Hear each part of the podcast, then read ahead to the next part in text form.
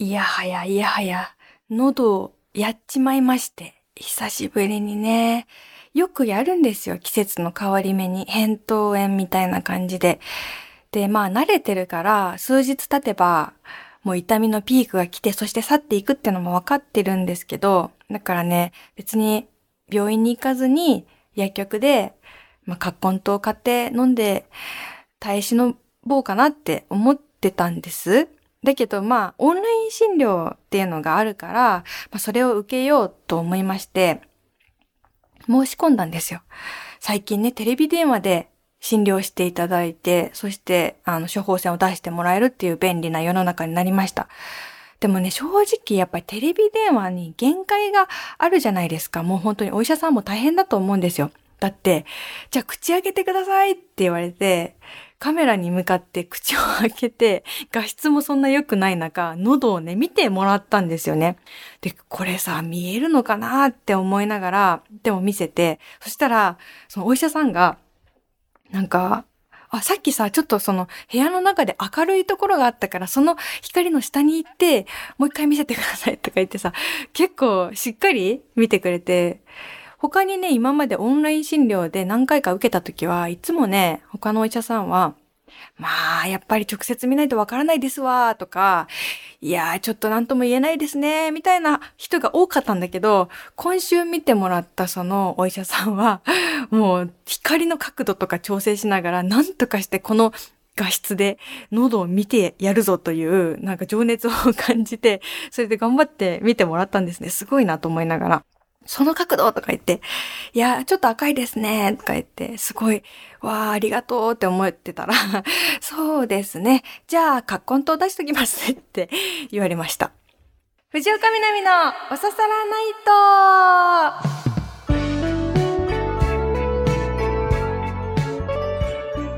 皆さん、やっほー、藤岡みなみです。今週もポッドキャストオリジナルでお送りしていきます。ハッシュタグは番組本編と同じお刺さらないとをつけてつぶやいてください。リアルタイムじゃなくてもね、いつでもつぶやいてくださいね。見てます。もちろんね、あの、同じ葛根糖という結果になりましたけれども、それでももちろん見てもらえてよかったですよ。見てもらってなくての葛根糖より見てもらっての葛根糖の方が全然いいですからね。はい。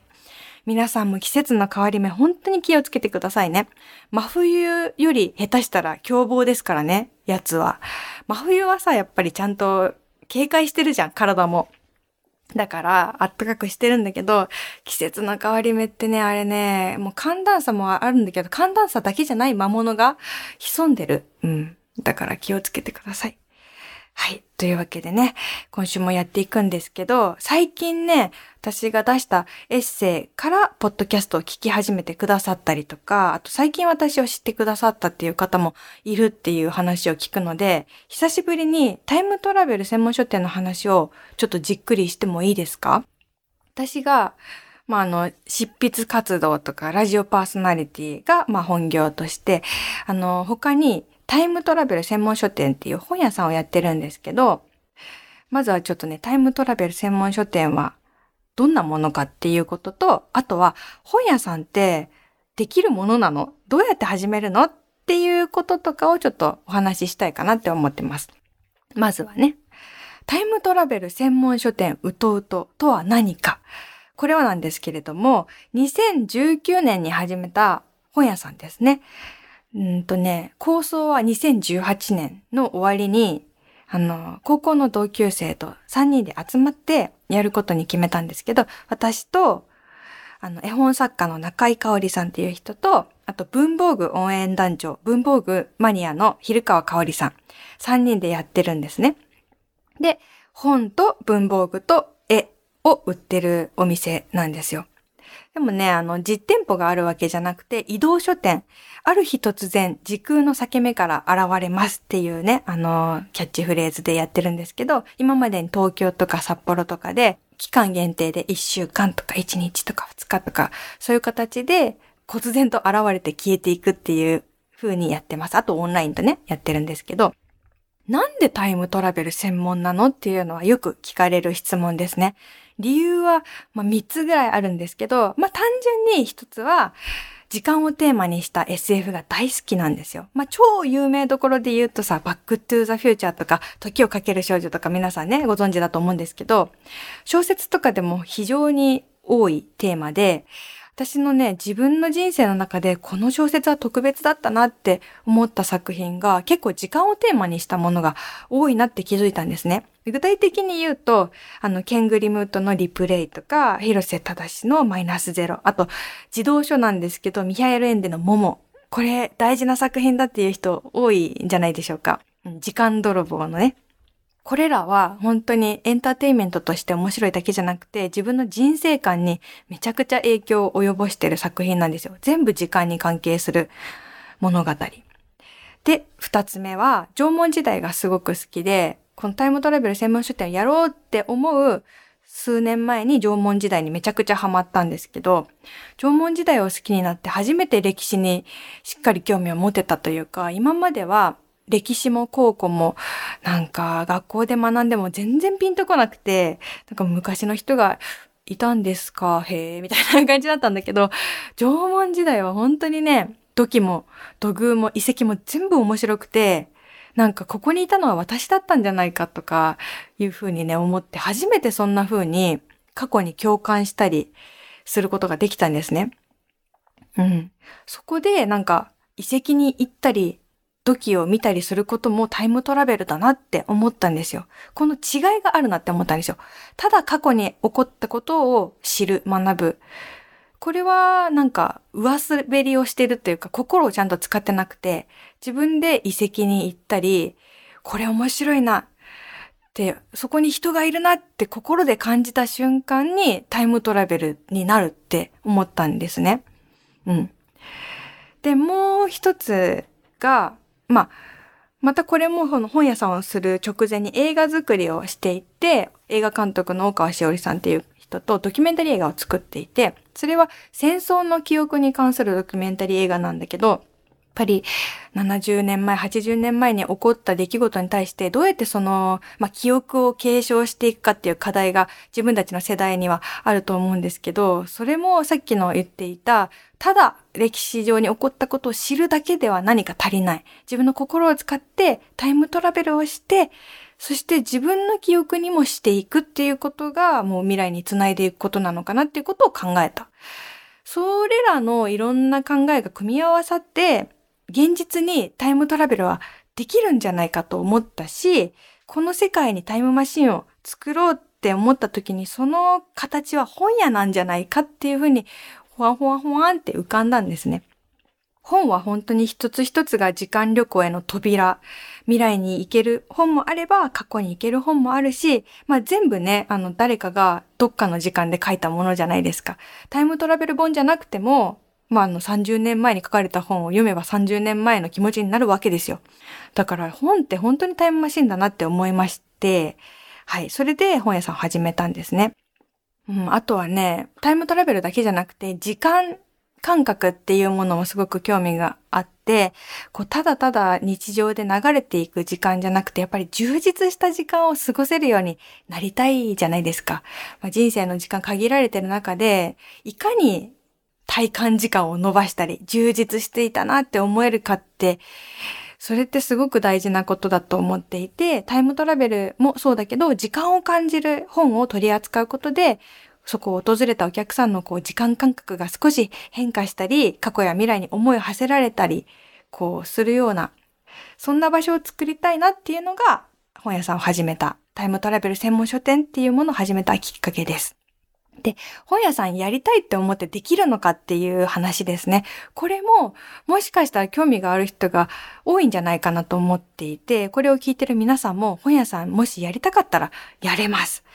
昔はね、本屋さんやろうと思ったら結構ハードルが高かったらしいんですね。例えば、保証金200万円を用意するとか、そういう保証金があって初めて、なんか取り次ぎとか銀行と、あの、契約できるみたいなのがあったりしたんだけど、私が本屋さんを始めた2018年頃、もっとハードルの低い仕入れサービスとかが出てきて、取り次ぎとかもちっちゃい書店、個人とかに窓口を開いてくれるっていうのが始まったりして、あとはそれを説明してくれる人とか本とかもどんどん出るようになって、ちょっと流行ったのかな。でやりやすくハードルがぐっと下がりまして、で、直接取引をしてくれる出版社さんとかもあって、なんかね、小さい出版社を始めようとか、小さい本屋さんを始めようっていう人のための環境がちょっと整ったっていうのが2010年代の後半としてあったんですね。で、例えばだけど、美容室をやってるんだけど、その片隅で数冊だけ本を売りたいなとか、そういうこともできるんですよ。だから名前をつけたらいいと思いますね。髪の毛書店みたいな。絶対流行らないけど、髪の毛書店だと。まあまあまあ、そんな感じで、まあカフェをやってる人とか、まああのフリーランスの人とか、とりあえず何々書店って、あの、始めちゃえば、あの、いろいろやり方はあると。あとは家賃が結構問題だと思うんですけど、それもね、いろいろ最近はやり方がいろいろ増えてきてまして、一箱店主とかね。なんていうの？なんかボックス、リンゴ箱ぐらいのサイズに、例えば月3000円とか、そうやってちっちゃいスペースにちっちゃい家賃があるみたいな貸しスペースをこう出してる本屋さんとかスペースがあって、そこの一角を借りて本屋さんをやるっていう人もいるし、あとはオンラインショップもなんか誰でもできるようなサービスがいっぱい出てますし、あとはね、ワゴン車を改造して本棚をつけてる人もいたりとかしてますね。だからその中で私は移動書店とオンラインショップっていう組み合わせでやってるんですね。まあ、もちろん実店舗への憧れはすごくありますね。最近高円寺にできたカニブックスさんっていう素敵なお店があるんですけど、そこは私たちと一緒3人のあの女性でスタッフさんでやっていて、その方たちはみんな文筆業とかデザイナーさんとかアーティストとかそれぞれ別の仕事もある中で本屋さんを始めて、シェアオフィスとして3人で家賃を分担しつつ、店頭にも立つっていうスタイルらしいんですね。いいよね。これ私もいつかやれたらいいなと思って、オフィスもね、欲しいし、うん、だから、なんかオフィス欲しい人と何人かでこうっていうのはすごいいいやり方だなって。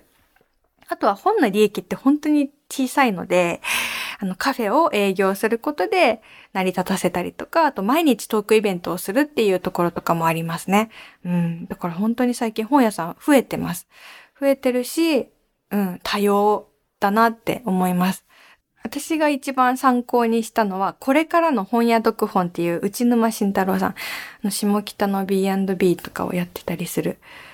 あの、内沼さんが書かれた、これからの本屋読本っていう本はすごい参考になったから、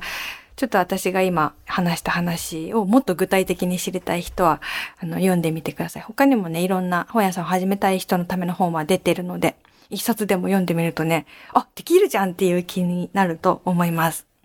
はい。それで具体的な話なんですけど、来月ね、11月12日と13日、土日にね、愛知県の蒲郡で、タイムトラベル専門書店を久しぶりに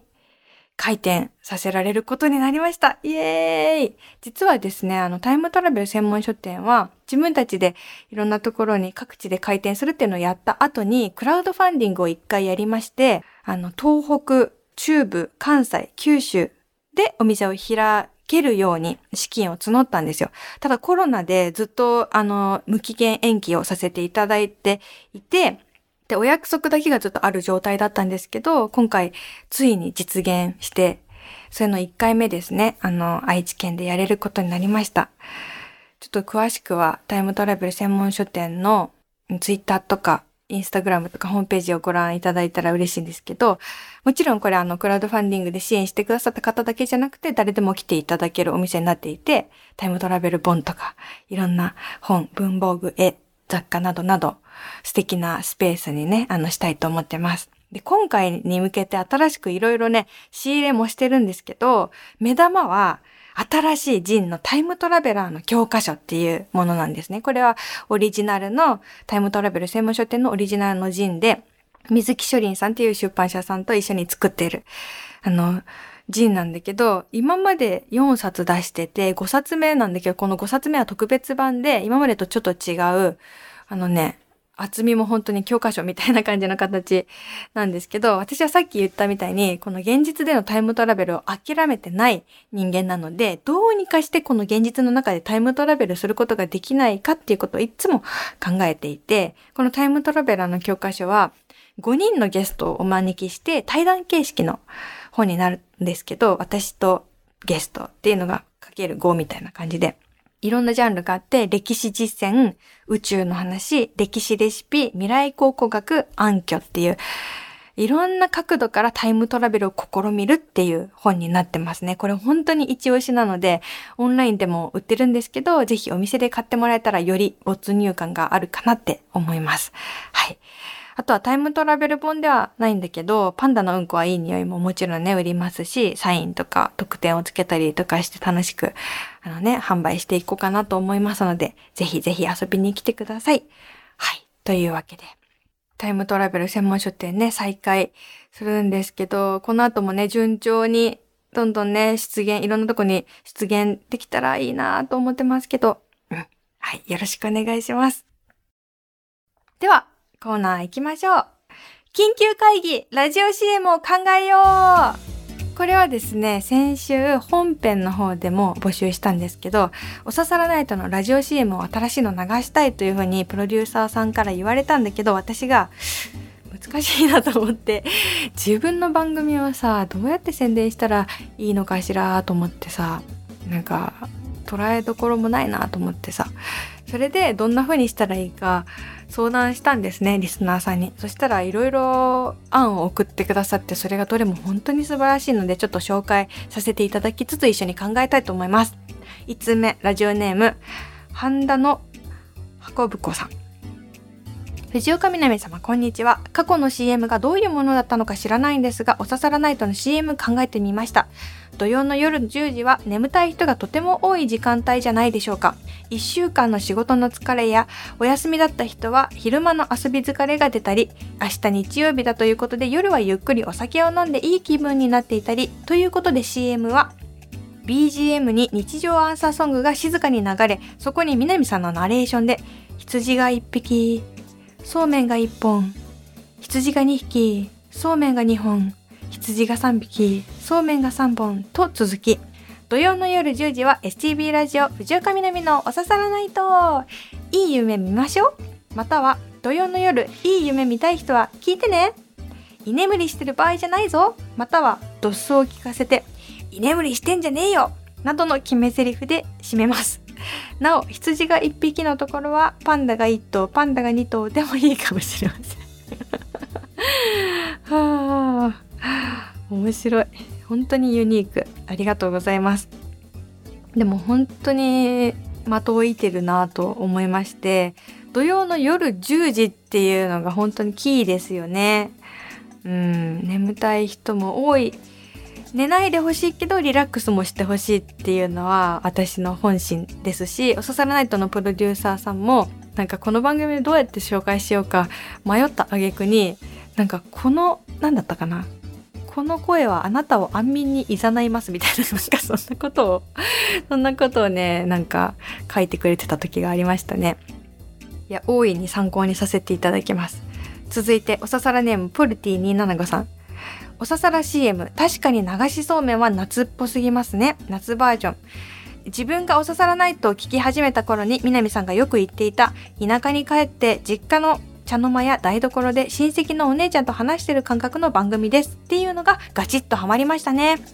あとはキーワードのぼちぼち、ぼーっと、お刺さるなどは使えそうな気がします。あと、うんこも？ラジオ CM なので、ラジオをすでに聞いている人が耳に挟まって、あ、聞いてみようと思ってほしい。日常アンサーソングを BGM にするのもいいですね。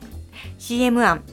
あ、そこのあなた、そうあなた、今日も忙しいなとか、なんか面白いことないかなって思ってた？違う？ただぼーっとしてただけ？うんうん、どっちも正解、オールオッケー。みんなまとめて遊びにおいで。ちょっと一息、スイッチお刺さります。次、止まります。土曜日夜10時、藤岡みなみのお刺さらないと、ぼちぼちやってます。知ってる？パンダのうんこはいい匂いなんだよ。すごい、完璧だ。完璧だ。この方なんかラジオ好きなんだなーっていうのが分かりますね。この最後の 土曜夜10時藤岡みなみのおささらナイトって言った後に最後に知ってる？パンダのうんこはいい匂いなんだよ。こういう CM あるよね。この最後に一言なんか言うみたいな。これやりたいな。これ結構ねこのままいけそうですね。これ本当に素晴らしい。さっきのも良かったしこっちのパターンもいいし私もねちょっと思ってたんですよね。なんかこう頑張りすぎないでね的なメッセージも入れたいなみたいなことはちょっと考えてて確かにぼちぼちとかぼーっと刺さるとか入れたいな。ただ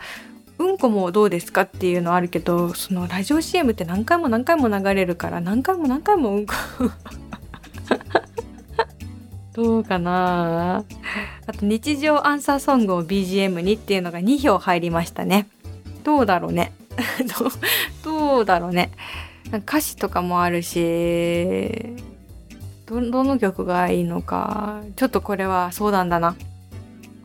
はい続いてラジオネームスキップさん。みなみさんこんばんやっほー。こんばんやっほー。毎週楽しく聞いてるよ。ボートフェスティバルを聞いて安心できたんだ。ありがとう。番組 CM で思いついたのはあなたのための番組というキーワードかな。友達と話す感じにしたら書きやすいかなとふと思いつきました。ということでした。ありがとうございます。あなたのための番組。おお、これもいいですね。あなたのための番組です。うん。そういうメッセージを伝えたいですよね。ラジオ CM でさ、こう立ち止まって、耳で立ち止まってもらうために、あなたに関係ありますよっていうことも伝えたいし、本当にね、皆さんのこう、心に寄り添う番組でありたいのはもちろんなので。いや、ほんと参考になった。かなり原型をこの皆さんの3つの案原型をかなりとどめた形で新 CM として流すかもしれない。ちょっと一旦私の中で揉んで今度お披露目したいと思います。ありがとうございます。続いてのコーナー。1ヶ月に1回は思い出します。切ないこと、恥ずかしかったこと、どうでもいい豆知識など、なぜか1ヶ月に1回くらい思い出してしまうことを募集しています。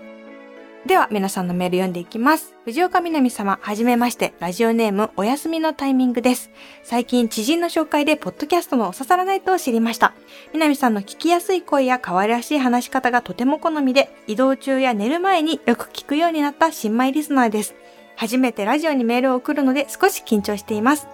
私が1ヶ月に1回は思い出すことは、眠るための白い映像です。幼い頃から眠るのが苦手だった私は、周りの家族が全員寝てしまうと、このまま世界に一人取り残されてしまう気がして、怖くて泣きながら寝ていました。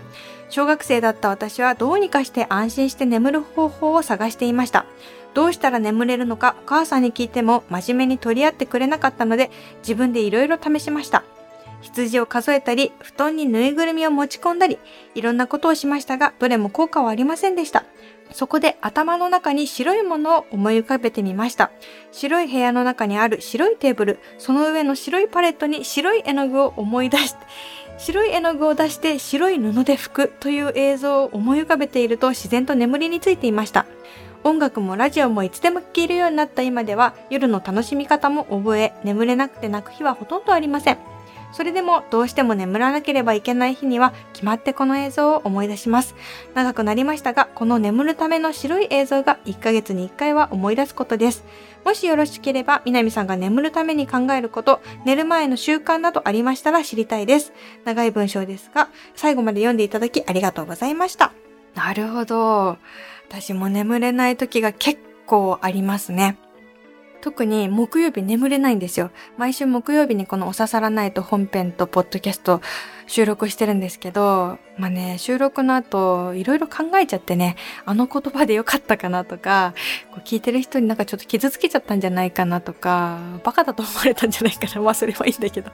いろいろ考えちゃって自分の言った言葉をずっと反数して頭の中で自分の声がずっと鳴り響いててうるさくてうるさくて眠れないんですよ。あとはトークイベントの後とか、久しぶりに友達と話した後とか、なんかもう半数牛牛どころの騒ぎじゃないぐらい頭の中にね牛の胃袋がいっぱいあるみたいな感じでね本当に眠れなくて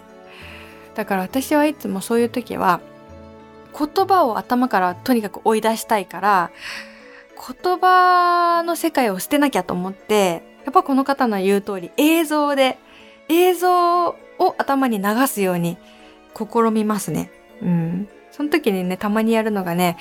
子供の頃にやってた、あの、星のカービィのゲーム画面で、カービィってさ、マリオと一緒でさ、左から右にこう走っていって、ててれててみたいな感じでさ、ぴょんぴょんぴょんって飛んだりさ、跳ねたりしながら、右ら辺にあるゴールをずっとさ、あの、目指すわけなんですけど、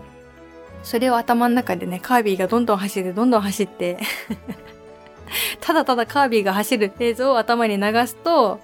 あの、そのままシームレスに夢につながってる時がありますね。なんか途中で自分が想像してるのか、それとも頭が勝手にこう、映像を流してるのか、わかんなくなってきた時に、あ、これで夢に入れるって思いますね。うん。でもこれもやってみたいと思いました。どんどん白いものを思い浮かべる。これいいですね。うん。無になることが大事ですもんね。これやりたいな。ありがとうございます。続いてのコーナー、純喫茶南はい、ここでは本編で読み切れなかったお便りなどをまったり読んでいきます。今週はちょっとね、時間ももうないので一通だけ。カランコロン、いらっしゃい。はい、このコーナーではね、あの、喫茶店なので毎週皆さんに私が勝手に考えたあの、おすすめドリンクを出してるんですけど、今週は私は喉が痛いので、蜂蜜大根を出させてください。大根を適当に切って蜂蜜をかけてそのままラップをして冷蔵庫に入れとくと大根の汁がどんどん出てきまして蜂蜜と混ざってそれを飲むと喉が和らぎますので美味しいですよ。お好みでね、もし甘すぎるという方はその上にお湯を入れてね、ホットにして飲んでいただいてもいいですけど、これめっちゃ美味しくて喉痛くない時も飲みたい。はい。じゃあみんなで蜂蜜大根を飲もう。別にみんな喉痛くないのにね。なんか、道連れにしちゃったけど。はい、読みます。おささら仮ネーム、サイレントリスナーかっこ仮さん。みなみさんこんばんは、こんばんは。初めてメールします。4月から毎週聞いているのに、パンダのうんこも読んだのに、全くリアクションをする勇気がなかったサイレントリスナーです。ついにメールしてみます。その理由は毎週共感することや安心することが多くて、その感謝を伝えずにはいられなかったからです。穴場ハンターやシャプラニール流点々点からはバイタリティ溢れる元気いっぱいの人というイメージで元気をもらう感じでした。ですが、おささらを聞いてパンダのうんこを読んでとっても繊細でこだわりが強くて実はすごく悩んでて、そうしたら共感と親近感で今までと違う元気と安心をもらえています。文字ではうまく伝えられませんが、おささらは快適です。またメールできるよう、今度はラジオネームのコーナーにメールしようと思っています。いつになるか保証はできませんが、本名とかも書いた方がいいのでしょうか？てんてんてん。送信ボタンを押すのが怖い。てんてんてんてん。ということで 怖かったけど押してくれた。よかった。ありがとうございます。嬉しいな。この言葉一番嬉しいですね。おささらは快適です。うん、嬉しい。快適な場所を作れているといいんだが。いや、まだまだね、ちょっとこれからも頑張りますという感じなんですけど。いやいや、嬉しいですよ。なんか私は、まあ、長年こう活動をしてきて、サイレントリスナーの声を聞けるようになってます、実は。実は。メールしたことはないけど好きだよという方、伝えてくれてないけど、あの、伝わってるんですよ。なんかね、その技術が身についた。っていうのもこうやって、たまに、実は今まで言ってなかったけど好きですってこうやって言ってくれる人がいるおかげで、そういう人が実はいるんだって妄想できるようになったんですね。だから本当にこのメール一通で、あの、何百人分 何百人もいなかったらどうしよう まあでも想像するだけ、あの、自由なので、ね、妄想の種になってます。ありがとうございます。いやいやいや、本当にね、なんか、絶対に、私もそうなんだよね。私も好きなものに対して、いちいち好きって言わないことの方が多いんだけど、その人にとっては、なんか好きって言ってもらえないおかげで、ちょっと嫌な感じの言葉の方が大きく聞こえちゃうっていうことがあって、そのジレンマがあって、辛かったりとか、その伝えてもらえないことでそのなんかコンテンツが終了してしまうみたいなこと世の中にはすごくあるので、リアルにもう一番直結する、こういうあの、ありがたい言葉は私の心にも、そして番組の存続にも直結しております。ありがとうございます。